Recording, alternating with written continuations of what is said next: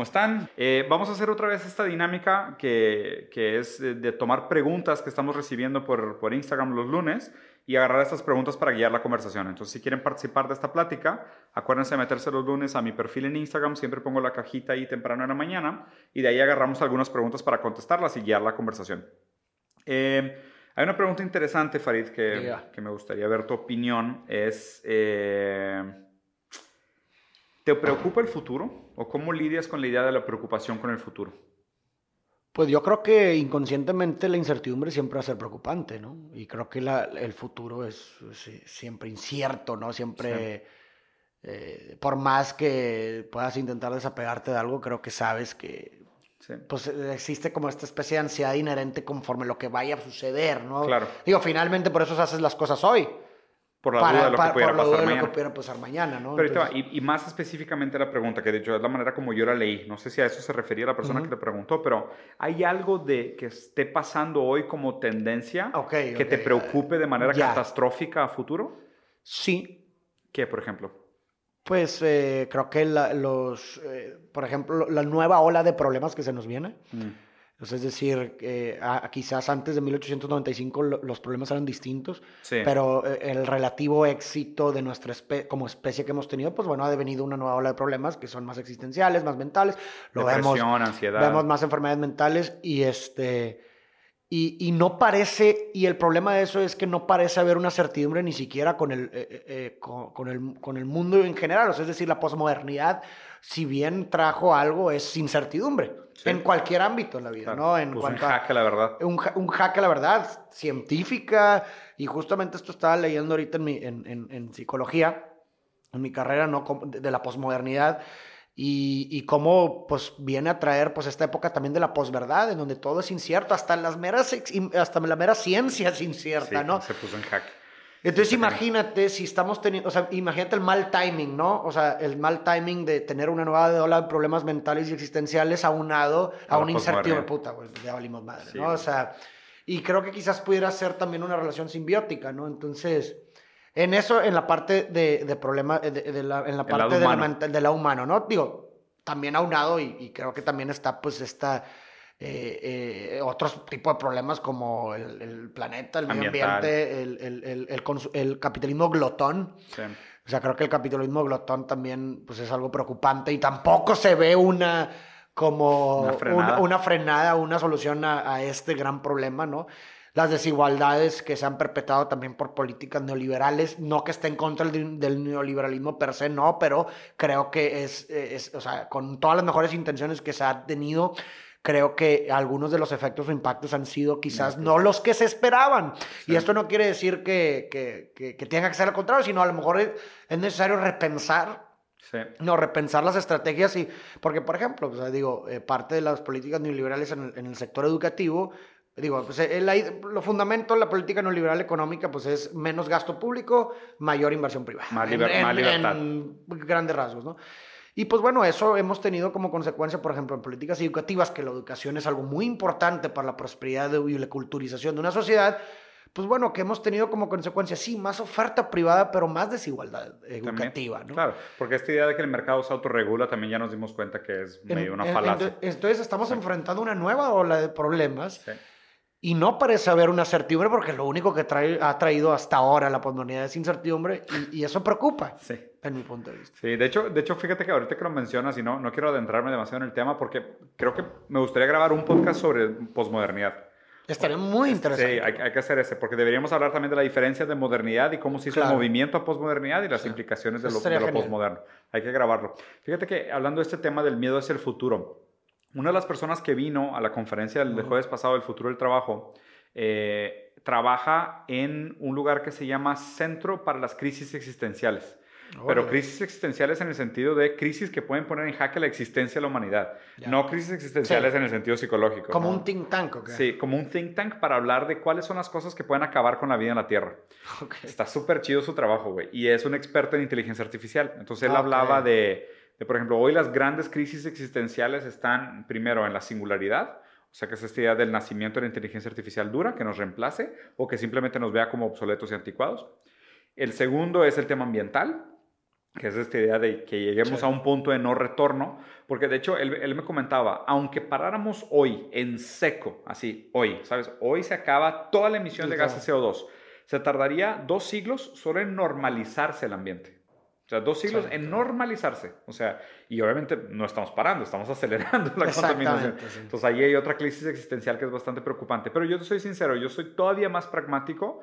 A mí lo que me da miedo del futuro, y esto es algo muy personal, es o sea, no sé cómo va a ser la vida de mi hijo, en el sentido de, o sea, no lo veo inserido en el mercado de trabajo, ni inserido en el mercado educativo, o sea, eso es lo que me preocupa, me preocupa cómo la sociedad se ha ajustado a ser una sociedad de eficiencia y, productividad y ya no es una sociedad humana. ¿Sabes? Me preocupa que estamos construyendo el camino para el poshumanismo, no para el humanismo.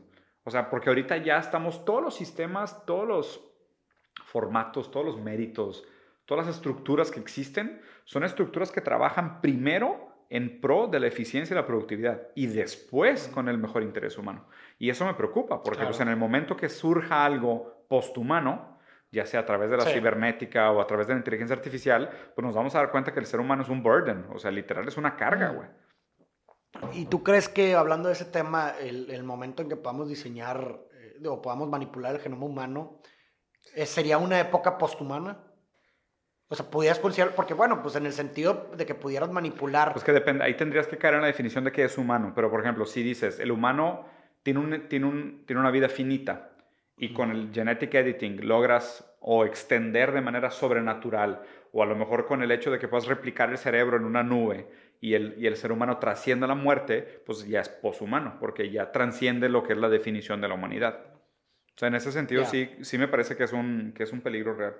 Oye, siempre, siempre me preguntan, ¿quién es Diego Dreyfus? Diego Dreyfus es uh, también un güey que crea contenido en redes sociales. ¿Es mexicano? Sí. ¿Y qué, cómo de qué habla? Pues él es eh, como, pues también así videos de, ¿Motivación? Pues motivación y, creo que también es coach. ¿Ah, sí? Sí, y, y cosas así.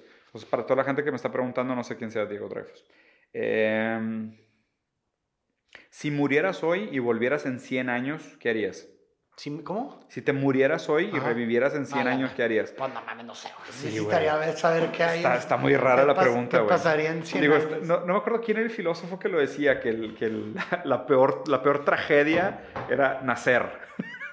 Entonces, pues suena muy... Sí, güey, yo, yo sinceramente, imagínate, vamos a suponer, ok, te mueres. Clonan tu cerebro, güey, lo suben a una red y dentro de 100 años, cuando existan cuerpos sintéticos, descargan tu cerebro pues, en un cuerpo sintético. Yo creo que sería insostenible, güey. O sea, ¿viste la película, a mí, ¿viste la película de Shawshank Redemption? Claro. Bueno, a mí me impactó mucho, o sea, me hizo, no sé, algo me causó mucho como la narrativa de la historia de Red. ¿Te acuerdas de Red? Red era... el que sale de la cárcel, viejito, ah, sale al mundo. Y se suicida. Dice, güey, qué chingados es esto, güey. O sea, es un ya... buen tema, güey. Sí, explico, o sea, ya no... Pues ya, güey. No tengo motivo. Ya no, ya, no, tengo motivo y no, estoy, ya me, me, alcanza a mí mismo, estoy viejo, ya no me voy a... ¿Sí me explico? Y termina terminando... Digo, sí, termina matándose. Y creo que eso pudiera ser un reflejo de esa pregunta. Es decir, a lo mejor en 100 años yo con el, ya el mapa que yo tengo, de la, que he construido sobre la realidad, ya, no es relevante. Ya no es relevante pues, en 100 años. Imagínate volver a 100 años y dices, güey, me podría sobrepasar hasta un nivel de ser incomprensible, güey.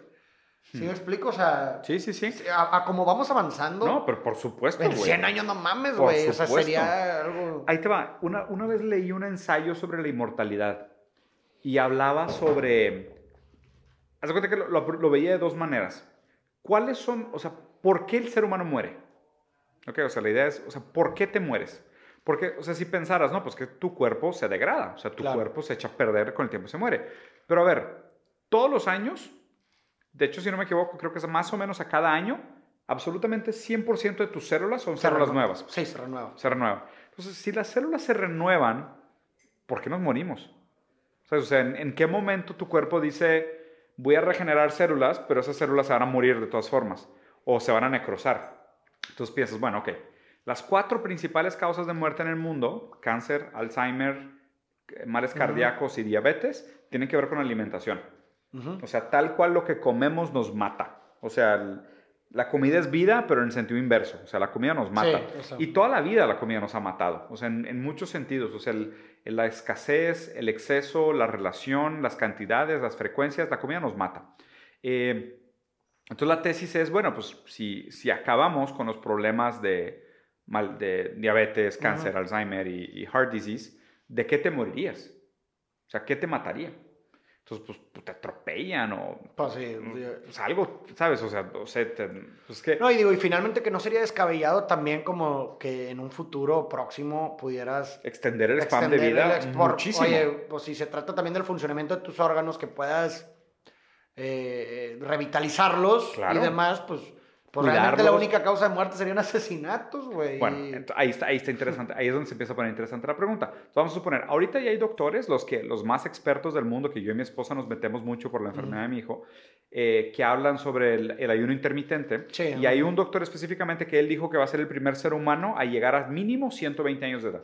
Ese doctor dijo Ese doctor dijo. Yo, yo entendí algo fundamental sobre el, sobre, el, sobre el funcionamiento del cuerpo esa relación que tenemos con la comida y lo mal que comemos, o sea, lo mal que comemos, lo mucho que la comida nos está matando, que la comida a grandes rasgos te envejece, por así decirlo. O sea, lo que te envejece es la comida.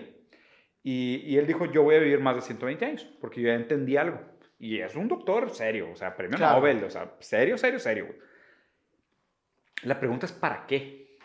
Justamente esto estaba pensando, yo diría, quisiera vivir 120 Exactamente. y, y, ese ensayo que leí hace un tiempo, de, de, el ensayo de la inmortalidad, está bien interesante porque la premisa era, el ser humano, la primera, el primer requerimiento de la vida es un motivo para vivir.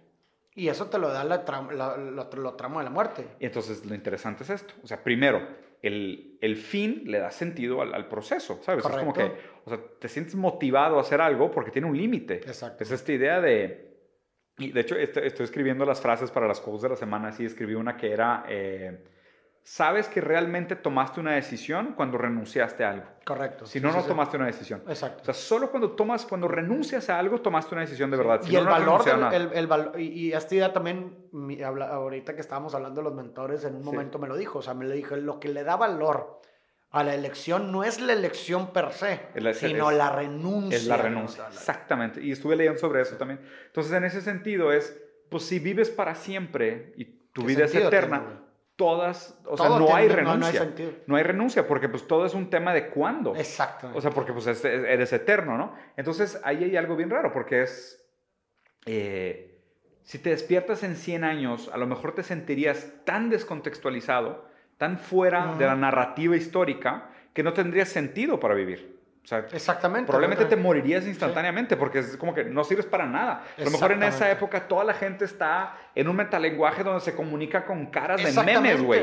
y tú es de que dices, ¿qué pedo con esta gente que se comunica solo haciendo caras de memes? Es como que, ¿qué chavos pasó, güey? Exactamente. Y es de que no, no injertas. Y de hecho, al revés de esto, te das cuenta que hoy en la humanidad los blue zones, que son las, las, zonas donde la gente tiene mayor expectativa de vida, es la gente que son las regiones o las sociedades que le dan más funciones sociales a los ancianos. Entonces, por ejemplo, Okinawa, que es una de las pues, Blue Por la utilidad. Exactamente. Entonces el viejito se siente útil y dice, pues todavía no me puedo morir, porque tengo cosas que hacer, güey. Y, y, ahora otra frase que me encanta. Sisek dijo que en algún momento de su vida él pensó en, suicidarse. Ah, sí lo vi. Sí, pero tenía que acabar un libro. Tenía que acabar un libro. entonces dijo, pues estaba escribiendo este libro. Entonces dije, ¿sabes qué? Pues vamos a acabar este texto y luego, me suicido. Y cuando acabó el texto se dio cuenta que, que, que quería escribir otro texto. Entonces dijo, la filosofía me salvó la vida, güey. Porque, o sea, ya no tenía ningún motivo por el cual vivir. Y el hecho de que quería terminar ese texto le salvó la vida. Entonces, el sentido de... El sentido de la vida es... la, pues, fin, la temporalidad de todo le, le da un sentido, no nada más a la vida, a todo. A todo, exacto. O sea, tener obstáculos en la vida te motiva a querer superarlos y el obstáculo se acaba transformando en camino. Entonces, está, está interesante la premisa, güey. No, no sé si lo habías pensado. No, no, no. O sea, no lo había pensado de esa forma y me hace mucho sentido. Está muy cool. A ver, vamos a agarrar una pregunta más antes de cerrar. Sí, bro. Eh, siempre... ¿Por, qué pasa esto, Farid? A ver, voy a, me preguntan, ¿qué opinas de este güey? ¿Qué opinas de este otro güey? ¿Qué opinas de este otro ¿Por qué ¿Pero por qué se esperan a que tú des la opinión de alguien, güey? Está qué raro, ¿no? ¿Por qué crees? O sea, ¿cuál es tu lectura? Digo, obviamente, eh, yo, yo, yo, lo veo desde la forma en la que a la gente le gusta estar acompañada. O sea, es decir, mm. tanto en la miseria como en el éxito. O sea, una persona miserable le gusta estar acompañada. No estoy diciendo que este es el caso. Estoy hablando de un caso. Lo que sea. O sea, cuando alguien te cae mal a ti, güey, quieres que a alguien más le caiga mal. Entonces, típico, si te das cuenta, típico caso, oye, vea que este güey es un pendejo, güey, la chingada. Es, lo que hablábamos hace rato de, la escucha del otro ah, y la aceptación del otro le da una descarga a esa palabra. La validación del otro realmente también le da un... o sea, tú mandas la palabra y el hecho de que la descarga es el otro. Claro. Entonces yo creo que por un lado eso, como también por otro lado la otra cosa. Es decir, en, en el otro extremo que está como esta idea de de, de algo que te mola, güey, ¿no? Que se lo quieres contar a alguien, güey. ya viste esta serie. ya viste esta serie, cabrón, la tienes que ver. Entonces, en la validación del otro está la descarga. Que de hecho, ¿qué serie me dijiste que tenía que ver? Monster. Monster, sí, güey, la voy a buscar. Un anime. Sí, Muy bueno, véanlo. tengo que buscar Monster anime. Luego les hago más recomendaciones porque para parecer también tenemos un par de cosas ahí en común. Pero, o sea, otro, otro nivel de lectura de eso de normalmente evito contestar esas cosas así directamente de qué opinas de este güey, qué opinas de este güey. Para empezar, porque es gente que no conozco muy bien. O sea, lo, primero es que, o sea, me reservo mis, mis opiniones. O sea, si me preguntan, por ejemplo, el, el vato este era argentino del nuevo, el negro, el, pero el libro nuevo, negro de la nueva izquierda o algo así. Ah. Este güey, el vato que vino a dar un discurso aquí también. O sea, sobre este vato sí he visto sus speeches. O sea, de hecho me metí a investigar sobre él porque me iban a invitar a un debate con él que luego a la mera hora no sé si culió, no sé, se canceló, no sé qué pasó, pero sí investigué un poquito sobre él y a este güey sí les puedo decir que es un idiota, o sea, sí, sin ningún problema, sin pelos en la lengua. Sobre otra gente que me preguntan, la verdad, no es porque no quiera dar mi opinión, sino es porque realmente no los conozco. Y, y otra, y exacto, y otra cosa también es difícil establecer un juicio en el sentido de, muchas veces cuando hacemos estos juicios muy viscerales sobre la gente, los caricaturizamos. Y Aparte que, también pudiera ser una falacia de lógicas, es decir, muchas veces por lo que tú bien dices de que, güey, pues no conozco absolutamente nada de esta persona, nomás de repente me, a lo mejor puedo escuchar algo que dijo y lo que tú quieras, y, y, y luego, luego en lugar de atacar el argumento, la gente tiende a, a, atacar a la persona, güey. Entonces, pues también en ese tipo de situaciones que te piden opiniones de otros, es muy difícil opinar de la persona. Oye, opino el argumento, más bien ¿Qué opinas que este güey dijo tal cosa? ah, bueno, güey. 100% Pues esto que dijo no me parece astuto y la chingada. La persona que O dijo una pendejada, también se vale, no hay pedo. Pero, pues, pero dijo una pendejada. Sobre, preguntas, pero, sobre pues, personas. persona yo no yo qué chingado sé, güey. Claro, no he salido a cenar con él, no soy su papá, güey. ¿Cómo vas a saber quién es? Y, y, fíjate que también por otro lado también, y digo mucho más simplista, ¿no? Pero también creo que está como esta necesidad de grilla y novela, de dijo de no sé quién, sí, el morbito de habló y se dijo peleó, no sé, no sé quién con no sé quién. Güey. Sí, que, que la neta, o sea, por ahí tampoco lo veo muy viable porque es como que o sea, qué flojera si, pues, o sea, me estoy dedicando a, construir una figura pública para poder dar conferencias, para poder participar de las cosas que estoy participando, para tener las conversaciones con las, que, con las personas que estoy teniendo las conversaciones, y de repente te vuelves famoso simplemente por ser el güey que hace grillas. ¿Cómo, güey? Te va a desmeditar todo lo otro, güey. O sea, no vale la pena.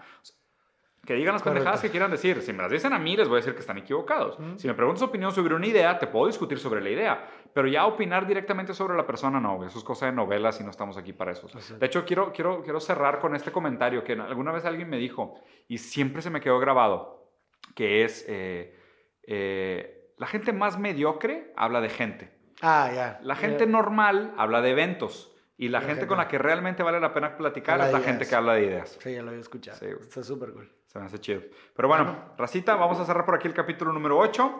Eh, gracias por seguirnos, compartan, ahí si tienen preguntas, comentarios, cualquier cosa, siempre estamos escuchando, leyendo y tratando de interactuar más, con ustedes. Y ahora en este nuevo formato, pues todavía más, porque nos pueden mandar por ahí las preguntitas por la cajita de pregunta de Instagram y vamos a estarlas contestando aquí en el aire en el podcast. Nos vemos.